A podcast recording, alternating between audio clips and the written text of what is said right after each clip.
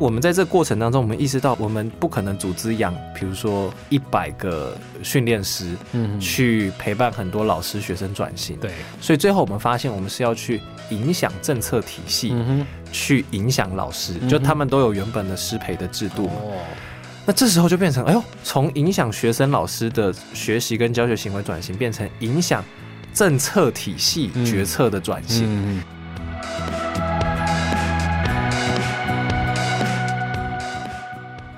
一家企业，一个难题，一个框架。欢迎收听《商业周刊》转型的两难，我是 BCG 徐月婷 JT。呃，今年呢，我们这个专栏呢改了一个题目啊，从本来的新创的两难转成了这个转型的两难，希望借此呢多谈一下呢转型的时候呢企业所面临到的这个两难啊。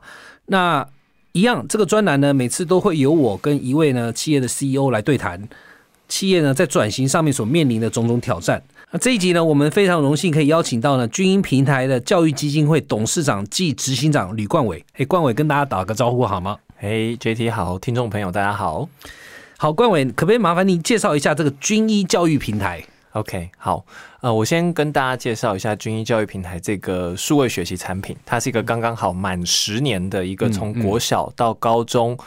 呃，数理科甚至是全科免费的数位学习线上平台这样子，那它现在应该也是全台湾最大，应该有超过四百万的注册使用者这样子，所以远至在可能台东县的偏乡的小学生，到可能北一女建中的学生，其实都在上面可以做适合自己程度跟速度的一个学习。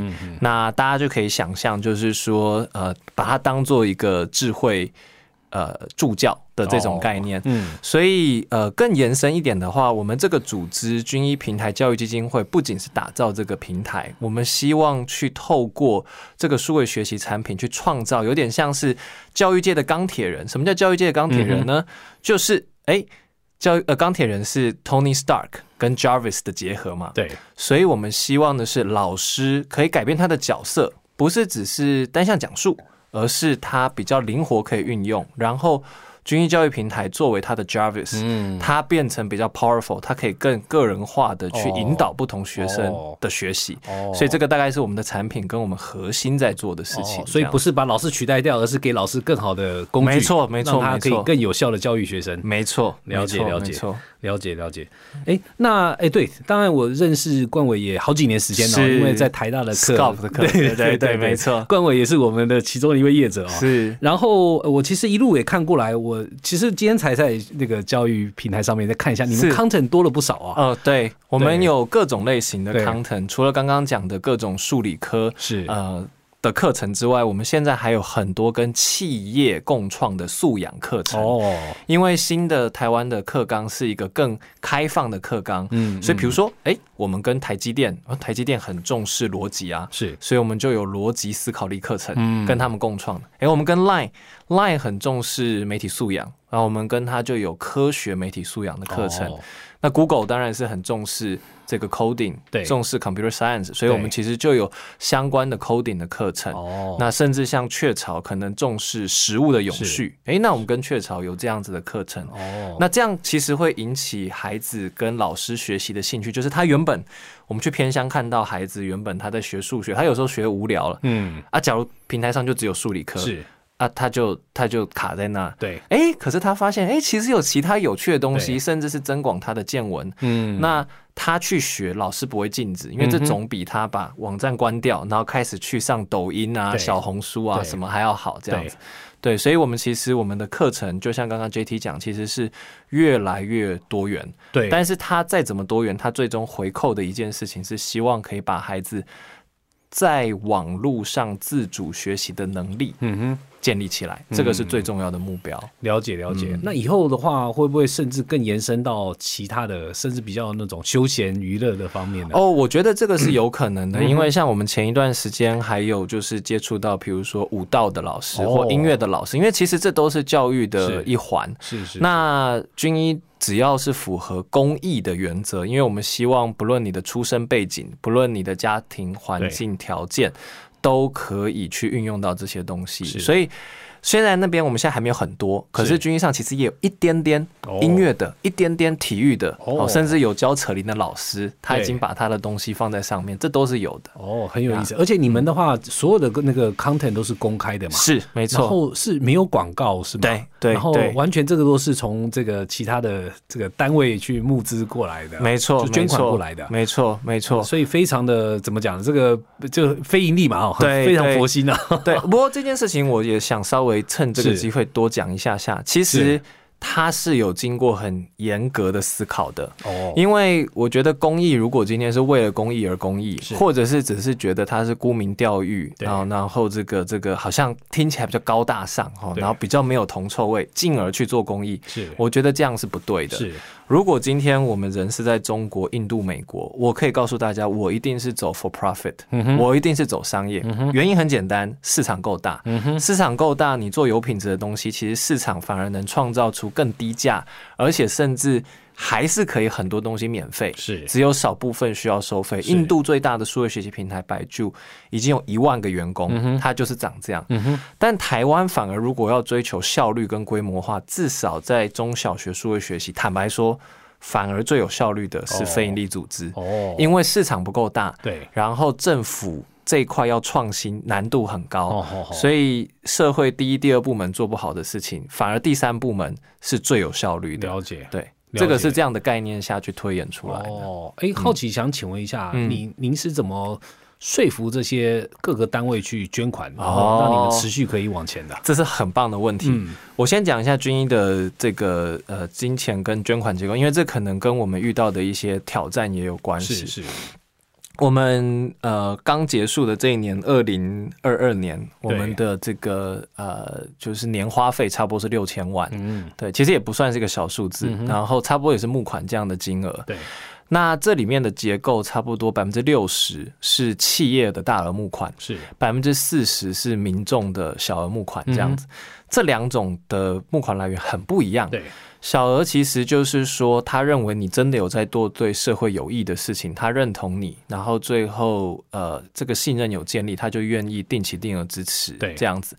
那当然，军医有个优势，是因为我们有一个广大的使用者的破，对，所以这个破里面，其实我们都会鼓励说，哎，你既然用了，如果你是。有能力的人，甚至你是因此有省掉一些补习费的人，那么我们邀请你支持，因为最终也因为这样可以有更好的内容，所以这会有一部分，我们大概有两千多位、快三千位的定期定额支持者，大概其实算是一个不小的 base 当然，跟我们刚刚讲四百万的注册人，这还差距很大。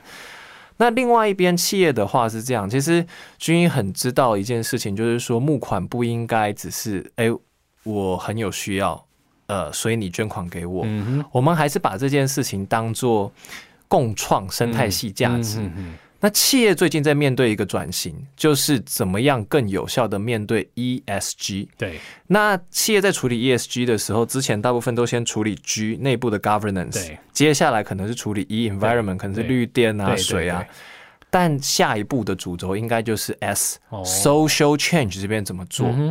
那所以军医最后其实是发现企业开始有这样的趋势的时候，我们就有一个两大方案，一大方案是共创数位内容方案。你的核心 know how 就像我们刚刚讲 Line 啊、Google 啊这些，对，台积电那个核心 know how，我们懂教育现场，而且我们知道怎么把它转译成中小学生。对，那你捐款支持我，但是同一时间我也把它转换成呃，做出一些新的 content，然后能够让现场用到。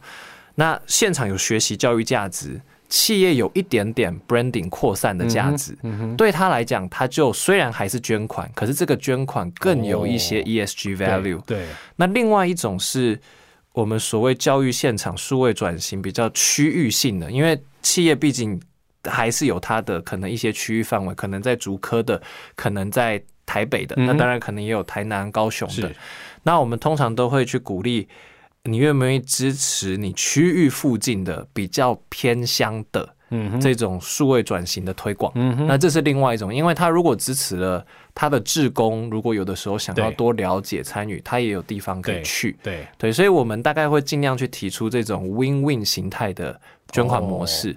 对，那刚好也搭上企业越来越重视 ESG、SDG 的这条线，这是是。是，哎，这个非常的有意思啊。那个对，所以终于慢慢理解了啊。嗯，但我想呢，您走到这里来也是大概十年左右的对，十年左右是。那刚才您其实给了一个很好的例子，就是说你怎么样让你们的这个虽然不能叫 business model 啦，但是让你的这个 operating model 能够真的的我们叫 sustainable 嘛，对，哦。没错，就是你还是会有 to C 的小额没错捐款，没错企业这边你也找到 ESG 的 angle，然后让他愿意支持你。没错那最后呢，你再贡献给更多的社会，让更多人的这个就是造福更多人。对，就现在看得出来，你那个模子已经有了。对对除了这个之外，你还有没有什么就是非常 proud，的就是觉得哎，过去这十年终于做到了哦重大里程碑，可不可以也跟听众分享一下？呃，去年我们获得一个奖，哦呃，总统创新奖。哦，呃，这其实算蛮有趣的，因为它是每两年才一届，然后今年是呃去年是第五届，对，然后每届其实只有两个团体奖的得主。台积电是第二届的团体奖得主，台达电是第三届，而且它是一个呃经济部主办，在呈到总统府，最后是以总统的这样的名义做总统创新奖。嗯嗯，所以去年也是蔡总统亲自颁奖。哎，那军医这个教育单位，而且还是非营利组织，也不是营商的组织，为什么会获得总统创新奖呢？嗯其实最主要原因是，呃，我们的就像刚刚 JT 讲的，我称之为 sustainable impact model，、哦。虽然不是 business model，但是我们有一个 model，我觉得被大家认同。嗯。这个 model 是说，我们不仅去呃获得小额或者是大额的支持，嗯然后自己做出东西，我们是透过社会支持以后，做出一个可以去影响政策，并且跟政策共创的，一个呃杠杆 model。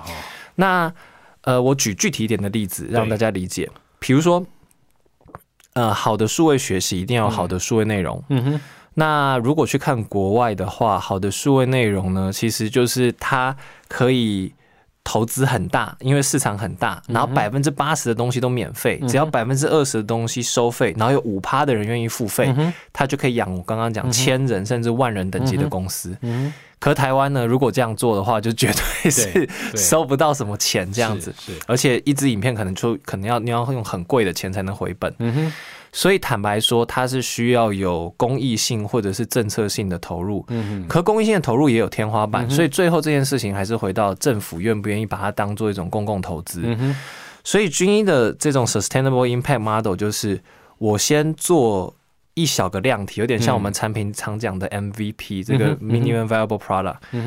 做出来以后有一些验证的量，比如说我做这样规格的影片，哎，国小数学用动画做，嗯，然后这个动画大概长什么样子？然后市场上其实如果这样规格的东西，其实也有一定的不用到很贵的价钱。做出来以后，去说服政府也这样做，而且说服他这样做的时候，我们无条件的不用政府用任何标案或者付钱，就是我们可以当他的公益执行顾问，嗯哼，就是会给他这个 know how，并且他不知道怎么做的时候，我们还跳进去一起帮他做 project 嗯 management。嗯哼，那大家说，哎、啊，你这样子帮政府免费打工，不是等于是政府就是凹你非营利组织吗？没有，我们不这样看。因为当我们这样做的时候，其实我们同时有个弹书，就是你要把你的东西公开出来，嗯不能只在你政府的平台，嗯是所有公益的平台都可以用，包含军医。而且这个打开，举例，如果我是跟台北市合作，它最后就不是只是台北市的东西，嗯它变成是全台湾其他二十一县市也可以用。所以我们最后就把它比喻成盖数位内容的捷运，嗯或盖数位内容的高铁。嗯，所以，如果今天我都不跟其他人合作，对。我如果只有一千万，我就只能做一千万的事。对。可是我们因为有这种去影响政策的 model，、嗯我投入一千万的人，但其实我去影响了这个生态系的可能五千万到一亿的预算，多做出了按照我们原本那个规格做出来的东西，而且是全民嗯。共享。嗯，唯一的差别就是智慧财产权不是全部我所有是，可是是。公益本来就比较不在乎这一块。是是是，对，那我觉得，呃，总统创新奖的评选委员大概就看到说，哦，原来可以用这样的方式去打破非营利组织、政府跟企业之间的藩篱，让资源的流动。因为大部分非营利组织有的时候都是反政府对。跟反商业，对，对，但我们反而是呃很拥抱商业跟很拥抱政策的非利组织，所以大概这个 model 有被 recognize，哦。进而获得，然后最后真的帮助到孩子啊，因为疫情的时候，嗯，最后补一点就是第一天。对，因为很多人都要上网学是习，很多公部门网站，然、后我就不好意思点名，但是就是都挂掉，对对，因为没有承载过那么多的流量。是是。军医第一天就五十万人使用，嗯。没有任何的宕机。哦。我们的网站 scalability 以及我们的内容的丰富度，刚好最后陪伴大家度过那段疫情。嗯，所以我觉得也有一点，或许他们觉得，哎、疫情之下那时候停课不停学，对国家有一点贡献，嗯。所以最后把这个总统创新奖就是呃评给我们这样子，哦对，哇，这个对你们应该挺大的一个鼓励，非常。大的鼓励，哦。非常大的鼓。而且你们这个 model 也不是说国外去抄别人的，是嗯。你们真的在台湾的这个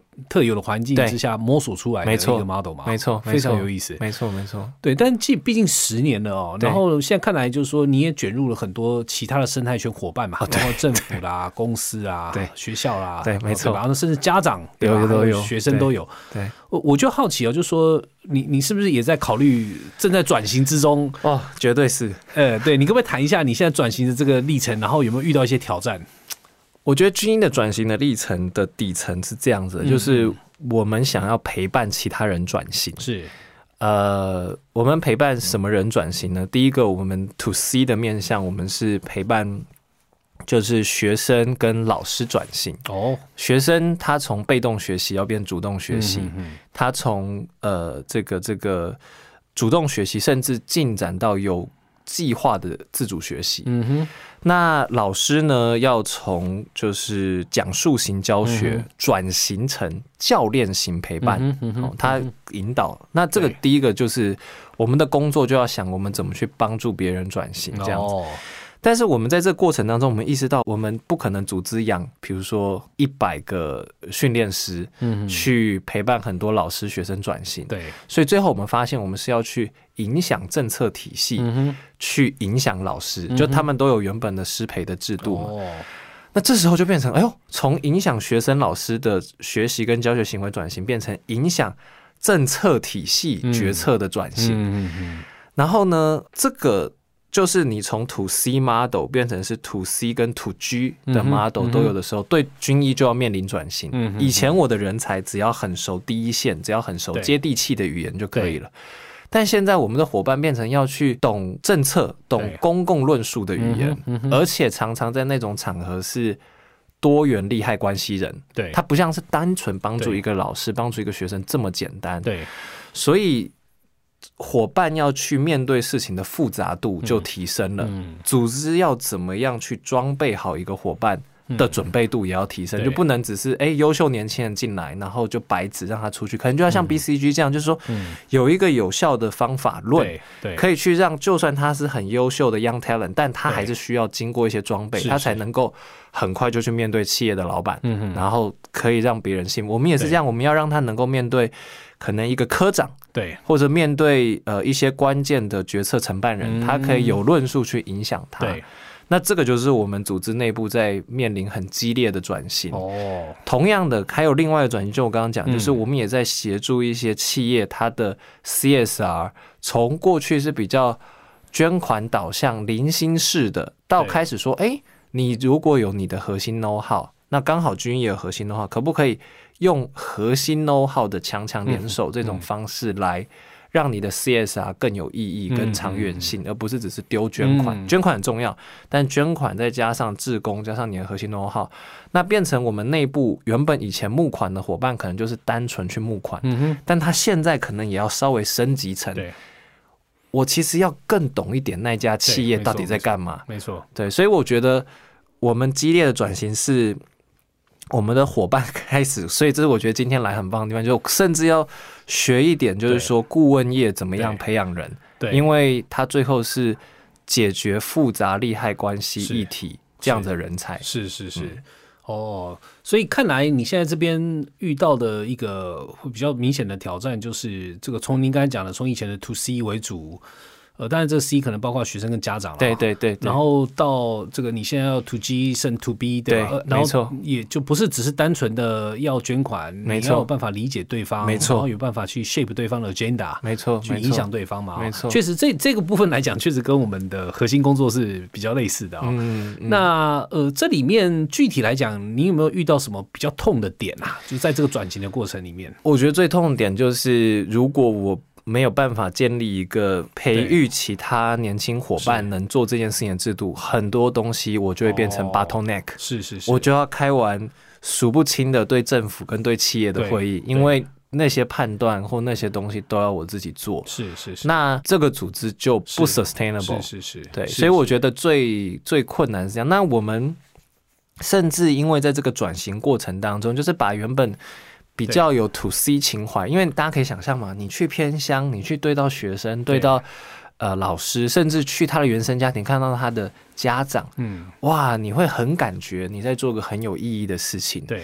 可是如果今天我每天是面对的是政府官员或什么，虽然我最终做到事情还是帮助那个弱势，可是接触的环境变了，嗯，过程当中很多伙伴的这个转位置的时候。就是意义感降低，嗯，然后甚至曾经几年前啊，可能也没有到很久之前，两三年或怎么，就有一波的离职潮，嗯，然后就是说，哇，哎，冠伟，我们这样做真的对吗？我们为什么要这样改变？对，所以我觉得这个都是我们在 change 在 transform 的时候遇到很痛的地方。对，那我觉得现在我们稍微有止血一点点，嗯，但是还没有到，就是说，哎。真的转过去，转过去，我觉得就是别人呃人才开始看得懂这件事情是有价值的，而且我来 NPO 里面参与学习，我离开的时候，我的能力是在商业界或其他地方也用得上。嗯，如果这一关没有过，我们不可能找到优秀的人才一起来解决这个问题。对对，所以我觉得我们目前的。痛点在这里，就是这个转型的痛点在这里。嗯，挺有意思的。嗯，好，那个就好，谢谢这个分享哦。那我我这样子，我我还是跟之前一样哦，就是 share 一下我的呃，就是我我看到的一些经验啊。呃，确实您刚才讲的没错，就是说你们现在已经变成一个比较 to。B to G 的一个组织哦，然后要求你们的能力上面肯定要进一步提升嘛。是，那这个能力呢，可能就分几个，一个跟人相关的嘛，没错，那另外可能跟知识管理相关的嘛。是是，然后人的部分呢，呃，当然就是以我们自己顾问的经验的话，呃，说真的，这个还这个议题还挺大的。没错，就是我们常讲的选用预留嘛。没错，就老实讲，你那个人事的那个环啊，如果没有方方面面都打好的话，你其实人呢，就算啊，你选对人了，对。然后进来呢，做的不开心，没错，他一下就走了，没错，还变成负面案例，对，负面案例，然后到处去宣传，对吧？然后对你的企业形象啊，或是哎，就是你们组织形象是有害的，没错。那所以人的部分，这个是一个大灾问啊。然后这个我等下可以聊一下。那另外呢，知识管理这也是一个大的，就是因为你毕竟如果到后来你的很多的学习跟知识都留在这个这个人的头脑里面的话，你也很难积累，因为毕竟人会。离开嘛，没错，不可能永远都在你们这里嘛。Exactly。那呃，所以这两边我可能都简单谈一下，然后也看看您这边的好对你有没有帮助啊？呃，人的部分是这样，就首先你一定要找到对的人啊。那这个对的人呢，我倒不觉得就是说你们这个行业或者你们这个组织啊，跟。其他的一样，就是说，哦，你可能要找什么在江湖打滚二十年、三十年的，倒不一定。原因是因为，毕竟你们这个是比较新兴的这一个呃组织啊，或者模式啊，对。然后新创的性质也比较重，没错。那你反而可能需要的人是说，真的是比较有办法解决问题的啦。遇到没有看过的问题，他有办法就是用逻辑啊、分析的方式去解决。那所以通常其实很多甚至学校刚毕业的。一张白纸，但很优秀的学生，嗯嗯，甚至有可能可以呃做你们的工作做得很好，对吧？如果他有一个对的，就是问题解决的技巧的话，没错。那呃，所以这个东西呢，我觉得一个关键可能你们要想清楚，就是你们可能在呃，我们来聊了好几次一个议题，叫 EVP 啊，就员工的价值主张上面啊，哦，EVP，呃。就是需要呃好好再再想一想，因为你们呃可能过去十年找的人才啊，嗯。或是你去诉求人才加入你们的讲法，对，跟现在的讲法可能会有一个大的不同。没错，对，你要针对的对象可能也会不太一样。没错，所以你怎么样去去吸引员工啊，就是外面的人才进来，是就跟我们一般企业去吸引客户要来买我们的商商品是一样的。就你要有个说辞，对为什么军医？对那你进来对你有什么好处？是其实你刚才跟你的对话过程里面，我就觉得其实哎，诶你们还有很多，你们其实有挺多东西有可能会吸引一流人才，嗯比方说。你们确实现在呢，对对社会是一个非常有 impact 的一个，就你你连 model 都叫做 sustainable 的 impact model model，那嗯这个对很多年轻人来讲，可能会是一个挺挺挺 convincing 的啊、嗯。那而且你的这个冲击是看得到的，啊，嗯不不是说只有几个人知道，对吧？连连总统都知道的？是是是，那可是你怎么样推的那个 message，让人家知道说，哎，你来做我这边的是非常有意义的事情。嗯，然后第二个就是说，里面呢可能会应到到很多的技巧，对。不管是你去说服政府单位，去说服企业的这个这个这个 executive 啊，就是高阶主管，嗯。这些技巧其实以后你就算离开了我们军医，你去一般的大公司也是需要这些技巧。没错没错，对，甚至你可以说这个就是跟去 BCG 是一样的，对吧？那这个东西其实对呃，尤其是说真的，现在的很多年轻人他要的呢，不是只是单纯的学技能而已，而是他的技能要有办法发光发的被人家看到。同听懂，所以，所以你其实重新去想一下，你们 EVP 要怎么做，我觉得会对吸引人才有一定的帮助哦。嗯，那当然了，进来之后呢，那是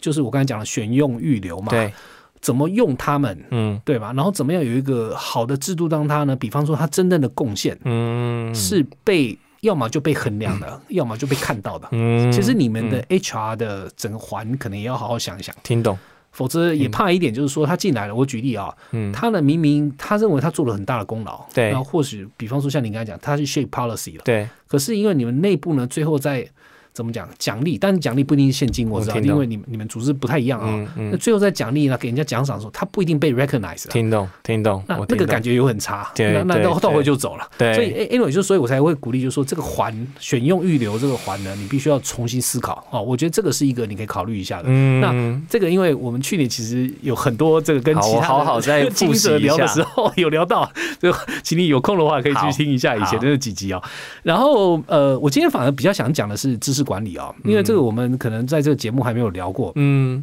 那个呃，知识管理呢是这样，就是说我刚才提到，嗯、其实因为人啊，呃，如呃，就说不可能永远都在一个单位嘛没。错，那你怎么样子有效率的哦，可以第一个吸收知识嘛，嗯，然后让知识能够留下来，嗯然后更重要就是让知识呢该被用的时候能够对的点被用，对吧？就其实就也是 again 也是一个环的概念，没错，对吧？从进来啦。保留啦，到后来被用啊，就是那个环呢，嗯怎么样子能让这个这个方方面面想清楚，这个也是知识管理很重要的点。嗯那尤其是呢，考虑到你现在新的这个 model 啊，呃，我们通常讲知识管理有有有可能有有几，因为知识有很多种不同的知识啊。对比方说有一种知识是呃，就比方说你在那个柜台。呃，客户一来了，你比方说要先讲什么话，要先给他什么填表格，要干嘛？就是我们喜欢讲的，台湾人喜欢讲 SOP 啦。对就其实那个知识是比较是流程的，或是比较程序的的的知识，对吧？对那那这种的知识是一种知识，嗯那有一种知识呢，或刚才你提到，就是你们你们军营里面有很多很好的内容嘛，嗯，那个内容当然也是一种知识。对那那个知识比较像是你们商品，对吧？或或是你们的 content，没错，这是一种知识。嗯那还有一种是你最后讲到的，就是怎么去更有效的去影响 stakeholder，嗯，影响大人物，嗯嗯，让他愿意 follow，就是让 convince 他来接受你们的这个提案，对吧？呀，那个又是一种知识。那那个知识呢，你你可以想象，不是前面两种了，嗯，因为它不是一个 SOP。没错，对吧？不是说你看到哪个科长，或者是看到哪个对吧？主任，你跟他讲什么，对就会怎样，你讲他就会说哦，好，我知道了，我明天拨钱给你，不不会这样发生，对吧？然后他也不是刚才讲的那个书本，对吧？因为对他也不是说，哎，我今天卖给你一个什么动画啦，或者是什么的，对，这它就不是一个商品，就是我们叫 know how 吧。嗯如果硬要讲的话啊，这个有几个层面的事情啊。嗯首先就是说，一个是比较跟人相关的嗯啊，嗯，另外一个是跟系统比较相关的。那人相关的意思，就比方说像你们是真的在一线跟，比方说跟政府打交道，嗯。或者跟企业打交道或者是跟学生、老师打交道的。嗯。哦，那个各个部门吧，对，哦，这个这个是一一一一种一种人，对吧？对。那另外一种人是呢，专门在管知识的人。嗯，好、嗯那嗯有些公司叫他知识管理团队啦。嗯然后这个其实是一种呃，在我们这一行叫 Center of Excellence 啊，就嗯呃，这是叫什么卓越中心啊。是那企业里面呢，常常会有很多卓越中心。哦，这个卓越中心的意思呢，你可以把它理解成它是一个能力中心啊，嗯，嗯那是管能力的。听懂，好，那这个能力有很多能力啊，比方说知识管理是一种能力，嗯那比方有些能力是，比方说我举例啊，那个采购，采购有些时候也是一种能力的，嗯因为呃，这个跟一般的采购单位最大的不同是，呃，采购单位是真的下去去买东西的，嗯，但是呢，能力中心呢，采购的能力中心，它更多是一个赋能的概念，就是嗯他，会很知道怎么样做采购是最有效的，听懂，然后它里面可能会有一些知识积累，然后呢，它可以今天去赋能各个不同的采购单位来帮助他们，然后达到这个我们公司要求的水平，所以那个是能力中心。嗯，但因为知识管理也有能力中心的概念。嗯，所以我特别把这个东西摘出来，是因为呢，通常这个单位里面有几种啊，嗯。那个管理知识的方式啊。对。如果考虑这两种单位的话，嗯。一种是没有能力中心，嗯。就是单纯就是由各个部门，反正呢你学到什么，对，你就把你的知识留在你的部门里面，专门跟学生打交道的，嗯专门跟老师打交道的，嗯反正那个部门或者 to C 部门吧，用你们的，我不知道是你们这样分哦。嗯，to C 部门反正就是有一有一个知识，是。那 to G 部门一个知识，to to B 部门一个知识。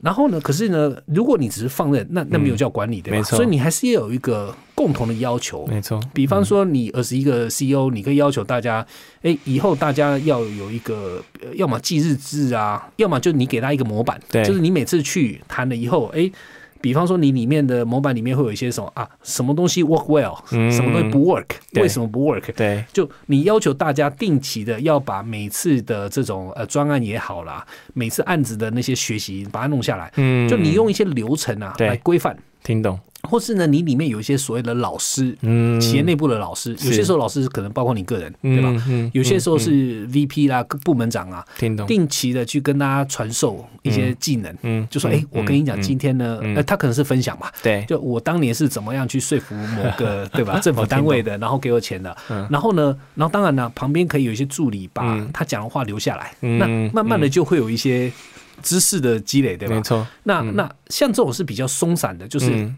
基本上是以各个部门自己在管自己的东西，但是呢，你有一些基本的要求，或是有一些知识分享的一些一些呃 scheme 吧，嗯然后让让这些知识呢能够有效的去流通。嗯，那嗯你可以想象，这个力度相对就比较弱，嗯好，比较弱。然后呢，但是这个有一个好处，就是你不用花太多的成本。我听懂，我相信你们多多少少都有在做这些事情，嗯嗯对吧？嗯那这是嗯一，所以一般比较新创的公司，大部分都到这个程度。对，那我讲另外一个比较极端的，就像我们这种公司啊，因为我们其实说真的，呃我们是靠知识在嗯，在活的嘛。完全听懂，对啊，然后所以对我们来讲，知识是命了哈。对然后我们的话，我们就做的力度就比较大，就是另外一个极端。嗯极端是哪个极端？就是说，呃，我们确实有一个很强的知识管理团队。嗯，那我可以讲一下他们呢，他们有几个有几个有趣的功能。第一个就是说，他们会做知识，我们叫 curation 啊，knowledge curation，意思是什么？就是哦他会呢，呃，想办法去。因为你可以想象，我们下面就是每一年可能呃，全球做了好几千个甚至上万个专案嘛。case，嗯，嗯然后呢，这些专案都是代表了帮助一家公司解决一个问题，没错对吧？那里面当然有很多那个机密信息是不能分享的，对，所以那个东西肯定不会分享。可是嗯里面可能有一些学习是可以分享的。哦，这学习有些时候是跟专案本身内容有关，有些时候不是的。嗯，有些时候可能只是对管理某些客户嗯的经验有关，我听懂，所以，所以我我举例，比方说，哎，我们假设了啊，随便举例，假设第一个到这个这个这个某个呃这个太平洋上的小岛去做专案，嗯嗯，那这个这个里面呢有很多有趣的经验是以前没有过的，因为到了那个可能就就是第一个国家可能很小，，对，那可能在很多地方是没有网络的，对对就你可以想象在做专案的时候，那如果你没有网络一周了，嗯那请问你怎么做专案？对，像那种知识啊，我听懂，都不是专案本身，不，anyway 就是说，它专案本身会有很多不同的知识要去捕捉。对，然后呢，当然一个方法就是我刚才讲的，你的第一种模式就是你等于放手给大家，对。然后给大家一些基本的要求，嗯哎，该分享的要分享。可是你可以想象，那力度一定很弱，对吧？那另外一种就我刚才讲的 curation，就是你会有一个有一个专门的知识管理团队，这个在专案之后，可能我就会联系你们这个团队。那问他，那他会来等于是访谈你吧？对，然后呢，去，然后当然有些你可以分享的材料，他可能大概理解一下，就说你们到底在干嘛，嗯，然后最后帮你去萃取那个知识，嗯，帮你去整理那个知识。嗯那呃，最后当然了，这个知识一定会放在企业内部，类似像 Google 的东西啦。嗯，那以后让大家要去查它有什么 keyword 贴标签等，那个你大概可以想象了啊、可以想象，那那个的话是是是是一个，所以 knowledge curation 是非常重要的、嗯一个功能。那第二个功能是什么？有些时候它甚至会帮忙创造知识。嗯创造知识的意思是我我随便举例哦，比方说，呃，你们可能呃，假设我随便举例啊、嗯比方说你们跟教育部嗯已经 so far 有很多 knowledge 了。嗯嗯。他可能在教育部方面的 knowledge 是去帮你去做 curation，对吧？嗯把你们过去的经验把你梳理，然后变成以后可以很容易去搜寻的格式。对，可是另外一个做法是，哎，搞不好你们还有一些部门嗯是你还没有去接触的，嗯。但你认为未来要去接触。嗯嗯，哦，随便举例，像现在最速发部嘛。最速发部之类的，那你们现在因为都还没有案子，对。对吧？所以没有这个知识，但他可以当先头部队。嗯，比方说，他可以有先有一个小的专案团队，先去研究一下这个部门，哦对，我听懂。比，方说，这部门 key stakeholder 是谁，他们的预算怎么来，你大概可以想象，对吧？嗯，那先期去研究那个东西，然后呢，所以等于是创造知识啊，所以它不是只有那个那个萃取知识、而已，提炼知识，它还有创造知识的功能。嗯。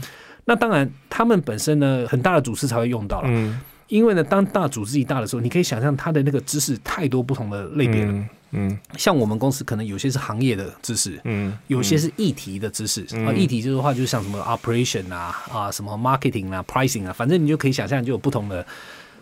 所以最后呢，你那个知识管理团队本身还是要有有一个组织，一定是有人对某个议题是比较熟悉的，对有人对某个行业比较熟悉的，对。所以你可以想象这个不会只是几个人，它是一个数百数千人的团队，对，然后最后去变成某个议题或者某个行业的知识专家。嗯所以你可以想象，它其实、嗯。我刚才讲那个那个 model 是可以不断进化的。我听懂，那当然，这个事情呢，为了能够让这个事情做更好，很重要的那个数位科技，这个是避不避免不了的，是不会只有人的部分。没错，好，所以我刚才讲的一个 model 就是比较 hands off 的，然后你只是大家横向的沟通啊，然后那个这个 CEO 这边给点指示啊，嗯，到我刚才讲的那个最最极端的。好，我听懂然后，那当然中间一定是有一个比较中间的，hybrid，比较 hybrid。hybrid 意思就是说，他就是做的事情相对就比较少，但是有做。啊，对，所以他有一点像是，啊反正可能就有点像 center of excellence 啊，但是人比较少。嗯，那那个时候呢，你就很难呢，每一个像我用我们的例子，就你很难每个专案都去都去那个了，嗯嗯都去干涉了。嗯你可能就是今天呢，哎，可能每一年找一两个专案，然后做个例子给大家看，哎、你看知识管理就这样子，嗯，然后把这个知识，把这个做法。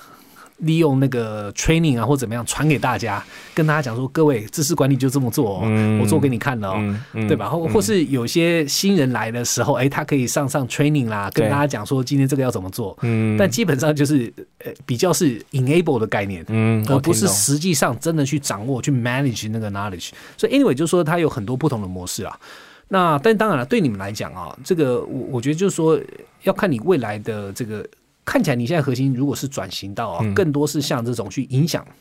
呃，就是就是关键单位的关键人士的话，会越来越像我们这种。没错，没错那。我相信我们的那个 model 或许可以给你一些参考。我我其实非常认同 JT 讲的，因为呃，虽然军医还组织不大，就是四十个左右的全职伙伴，是但我是蛮嗯、往比较极端一点的 Center of Excellence 的方向想。哦这个极端的意思是什么呢？因为过去我们本来就有比较松散型的，可是我的极端不是说我们真的成立一个部门或是什么，因为在这种规模大小下，其实它它的最大的关键点其实就是 CEO 的时间摆在哪里。嗯对对，那过去三四年，我的时间很多是摆在直接去冲开那个案子。嗯啊，可能是对政府政策的，可能是跟台积电，可能是跟呃 Line 或谁的募款这样子。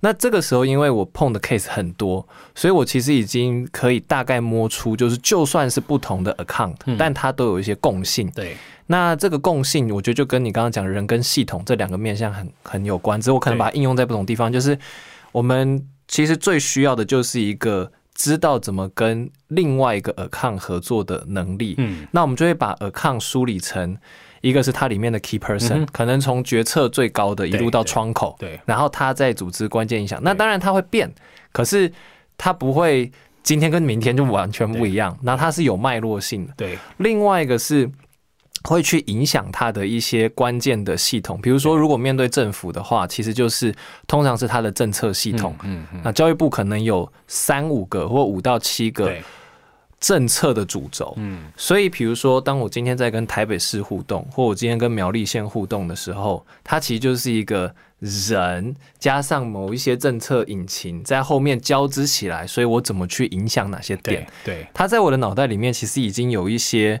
概念，但嗯。是如果是另外一个伙伴，他没有机会长期跟我协作什么，他是无法用任何方式直接提取在我脑袋里面已有的东西。是。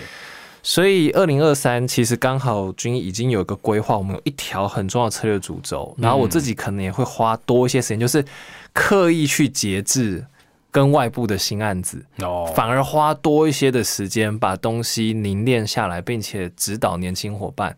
我觉得这个是我蛮认同你刚刚的，就是是我可能要这样做，这一关才转得过去。因为之前我都想说啊，没关系，晚一点再做这件事情，晚一点再做这件事情。对，那这个结果就会是越来越多东西都只卡在我身上没。错没错。对，没错，其实嗯对这个，我我必须承认，这个历程哦，跟我们这个行业还是挺像的。嗯就是说，你 knowledge management 这一关哦，你你说真的，你不做也不会死，嗯，不会死，但是你就会发现到后来那个，你刚才讲用一个字瓶颈，对？瓶颈这个瓶颈就会感受出来，就是每次什么事情都卡在你身上。对。那你就会觉得有些人，哎呀，我不是跟你教了三次怎么还是学不会？对可是你要反过来讲，就是因为你没有用一个 smart 的机制，让没错人家可以留留，就是把知识留在人家那边嘛。，没错。那所以我觉得这个这个迟早你必须要面对这个啦。嗯那当然，嗯你提前布局、嗯对你来讲肯定是好的，嗯对吧？然后呃，尤其是这种我们这种知识型的企业也好，或是非盈利组织也好，嗯我相信 knowledge management 这个，我想全世界已经太多例子了，是这一关你躲不掉了。是时间问题。而已，对。那所以你能够在这个时候就有这个意识哦，我觉得很好的。对啊，所以我们超幸运遇到 BCG 的 Pro Bono 案，因为其实就我必须要坦白说是，原本呃我们明年要做的另外一个策略主轴是是。比较偏向，就是说更多的倡议，哦。然后更多的外部沟通。嗯，但是是做完 Pro Bono 案子以后，我发现哎不行哦，对。做更多外部倡议、更多外部沟通啊，就有更多案子跑来，然后又更回到那反而变 bottleneck，是是是，所以我后来把这条改掉了，哦反而变成是我拉 HR 进来，然后就是要一起来对，专心的把这个呃知识管理这件事情，然后搭配各部门，所以等于是我家 HR 有一个为，虽然说不大，但是为 Center of Excellence，是是是。然后去拉各部门主管要 dedicate 足够的时间来处理这件事情。哦了解了解，对对对。对，哎、对对，因为可能听众不清楚，我哦，对对对，我刚刚跳了一个脉络。去去。去年呢啊，那个嗯。因为算是我们呃社会贡献的一环呐、这个我们跟军医这边有一个小合作了啊。。对对，然后刚好这个合作的议题就是在知识管理上面，没所以，错非常感谢。刚才冠伟讲的时候，我想说让听众知道一下啊，那个我们的这个这个来龙去脉。那哦，对，最后我还是呃也提醒一点哦，就是呃不不要忘了这个知识管理这个事情哦，嗯，不是只是单纯把所有的知识把它变成文字听懂就结束了。嗯嗯，有些知识，老实说，我们到现在为止都还这样的，是永远只会留在人的脑子里面，对，一定的。没有办法 codify 的。嗯那那呃，就简单用一个比喻吧，如果可以理解的话，就比方说那些。嗯，很会画图的那些艺术家，你可以想象他的他怎么写都写不出。永远写不出来，所以是有极限的。我听懂。所以，所以呃，这个东西可有些时候不要走到太极端，就是把所有东西以为全部写在小册子上面，或是变成文档，我听懂。你就有办法知识管理啊。No，其实最后你要达到一个对的 balance 啊。balance，嗯那你想，那个如果是文字的知识，当然可以留在文档上面，嗯对吧？然后最后是 Google 去 search。对可留在人的话，就回到我一开始谈的，嗯你怎么让人 happy，让厉害的人留下来，就变成你要管知识管理的一部分了。所以我听懂了管知识。除了真正管文字之外，要管人。那我想我听懂说最后的一个小提醒。哇，很棒，这个提醒很棒哦，这个回流提醒很棒，感谢感谢，好，那今天我们时间也差不多了啊，然后谢谢军医的冠伟啊，来到我们节目上面，大家下次见，谢谢。谢谢。